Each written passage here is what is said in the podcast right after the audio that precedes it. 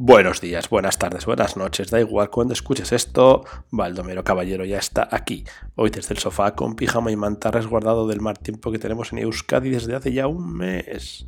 Poco a poco vamos desgranando pequeños fragmentos sobre mí y hoy desvelaré por fin quién soy a toda mi audiencia. A esos cinco oyentes les revelaré quién soy, ya que realmente se lo merecen por aguantar mis neuras y mis locuras.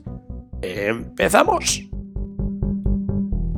Vamos al lío que hoy tenemos muy poco tiempo y hay muchas cosas que contar.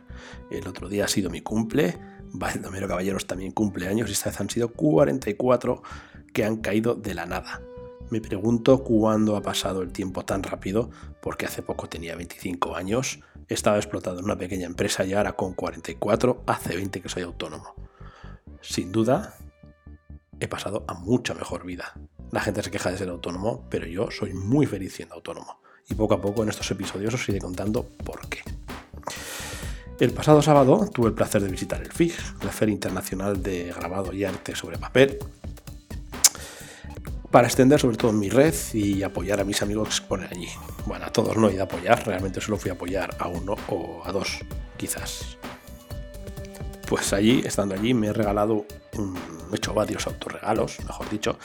Me envía un libro de Fabiola Gil, que es como la Biblia de la silografía japonesa, que en este caso ha sido creada y editada por, Fabiola, y es una maravilla. Es el, es algo que todos los que nos dedicamos al grabado y a la silografía deberíamos tener en nuestra casa. Además es una edición limitada de la que solo hay 300 ejemplares. Y algo que me hizo mucha ilusión fue que los chicos de la, de la de un museo de Madrid, eh, me regalaron un catálogo de Ciria, y para mí Ciria es uno de los artistas vivos que es un referente dentro del expresionismo junto a Luis Vega y Santiago Picatoste. Y bueno, también me hice un autorregalo el otro día ya, el mismo jueves que fue mi cumpleaños, pasé por la FNAC en Bilbao y me pillé la fábula del monje que vendió su Ferrari, de Robin Sharma. Y bueno, sé que suena un poco raro, ¿no? Pero bueno, mm, yo aprendo de todos los libros, un poco más adelante veréis por qué. Y es curioso cómo la forma en que cuenta cómo pasar de un estado de vida a otro, ¿vale? Con cambios y con un poco de voluntad.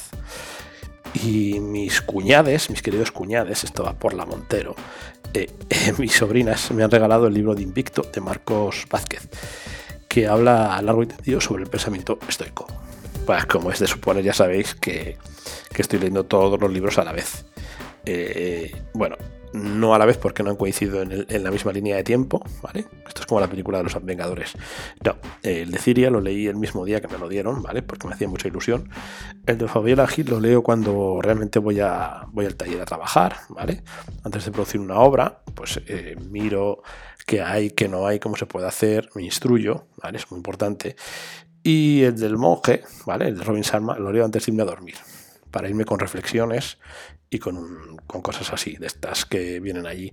Pues era, trata de un tío que era un abogado, ¿vale? Que llevaba muy mala vida y que un buen día le da un, un infarto y va, decide cambiar su vida y tener una nueva vida. Entonces se va a la India y está por ahí, vamos. No deja de ser una fábula.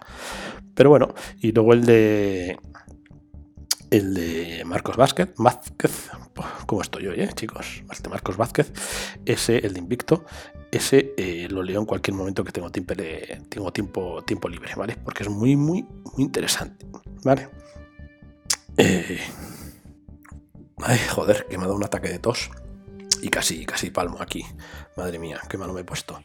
Disculpad. A ver, mira, lo que os decía de, del libro de Marcos Vázquez, ¿vale? Eh, había veces que me sentía un poco bicho raro, creo que ya lo he dicho alguna vez en los podcasts, y leer este libro me ha hecho, me ha hecho descubrir que no soy tan raro y que ahora me siento mucho más aclarado. Y os voy a decir una cosa.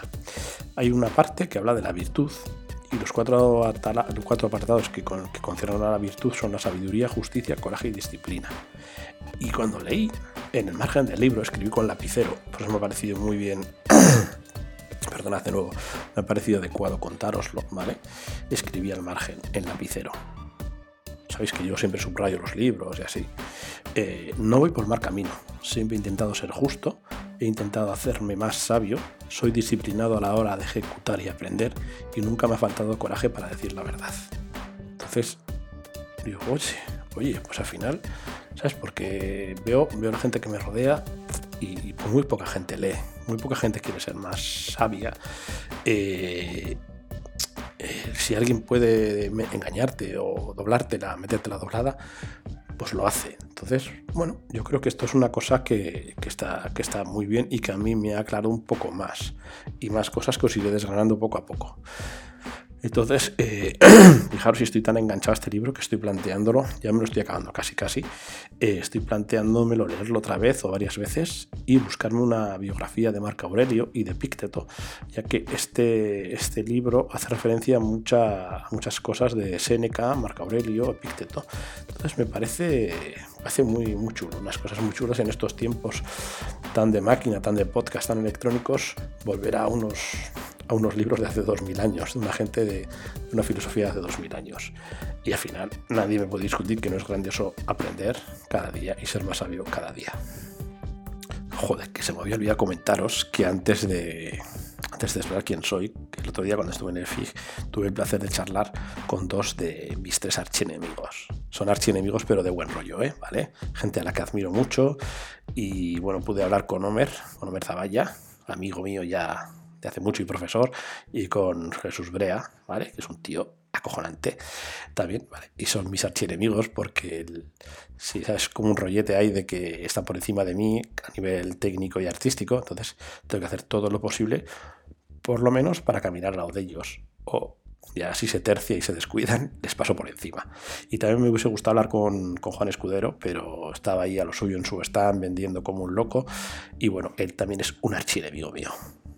Y ahora, en este décimo episodio, sin más dilación, os voy a desvelar el misterio que os atormenté y os voy a decir quién soy. Por favor, un redoble de tambor. Y mira, soy Juanjo Ortubia.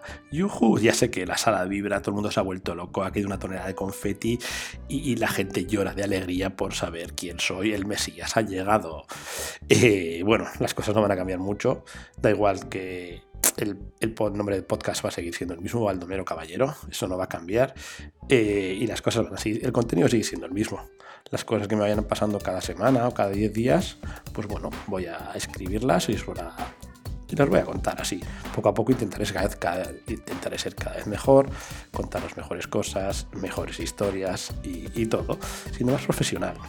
Y ahora ya podéis seguirme en Twitter, me podéis buscar en arroba ortubia, en Instagram en ortubia-expresionismo y si os volvéis muy muy locos podéis seguir mi canal de YouTube, ¿vale? que ahora está un poquito parado porque me estoy trasladando de taller, pero en él se van a venir cosas buenas y yo te sugiero que me sigas en Ortubia Expresionismo, que yo soy muy muy fácil de encontrar pues esto se acaba, el tiempo se agota y este podcast, os voy a confesar una cosa, ha sido diferente, como habréis notado. Ah, no ha habido improvisación, no ha habido. No ha habido las cosas que había antes, ni los ruidos, ni nada. Igual si oye alguno de mis hijos por ahí. Pero sí que es verdad que en este he usado una escaleta, he usado un guion, porque los pocos oyentes que tengo, los cinco oyentes que tengo, o seis, os merecéis lo mejor de mí, el mejor esfuerzo y las mejores historias que os pueda contar. Y bueno, eh, os doy mil gracias por, seguirme, por gastar un poquito vuestro tiempo y hay muchas cosas que os tengo que enseñar. Realmente yo pensaba que no podía enseñar nada a nadie, pero sí que es verdad, sí que puedo enseñar porque al final son 44 años de vida, son 20 años trabajando por mi cuenta como autónomo, como empresario, con varios negocios, con mayor o menor suerte. Entonces eso da para mucha experiencia, para muchas cosas y y os quiero contar, ¿vale? O sea que este podcast lleva 10 episodios, pero solo ha hecho más que comenzar. Nos vemos en el siguiente episodio. ¡Agur!